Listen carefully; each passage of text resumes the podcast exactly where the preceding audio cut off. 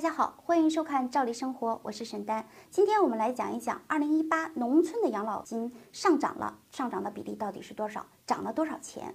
那么农村的养老金呢？它的基础养老金部分，根据当地政府规定呢，是会进行不定期的一个调整的。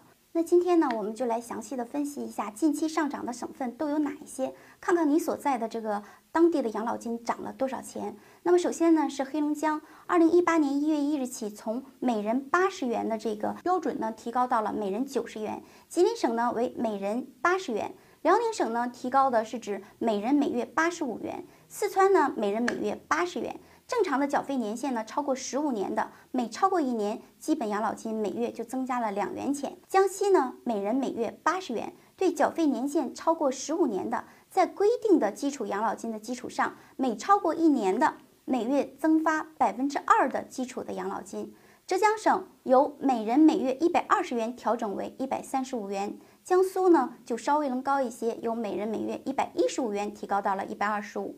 广东省规定，有本市户口的不满八周年的基础养老金为每月二百四十元。那么北京的基础养老金呢，由每人每月五百一十元提升到了两次。提高到每人每月六百一十元，一八年还将继续的进行一个提升。那么上海基础养老金呢，全国最高啊，提高了一百元钱，整整提高了一百元，调整到每人每月八百五十元。另外，十五年基础上每增加一年缴费，基础养老金呢就会增加二十元。那么以上呢就是农村养老金各省份在近期调整的一个大概的一个情况。那么你所在地的这个养老金涨了多少呢？现在您清楚了吗？因为时间关系呢，我。今天在节目里只是简单的介绍了其中一部分省份的一个上调的一个具体数据，其他的这个省份的一个数据呢，我们也总结了一篇文章。如果你感兴趣的话，请及时的关注我们头条号“照理生活”，你就可以查阅到这篇文章里面详尽了其他省份的一个上调的一个数据。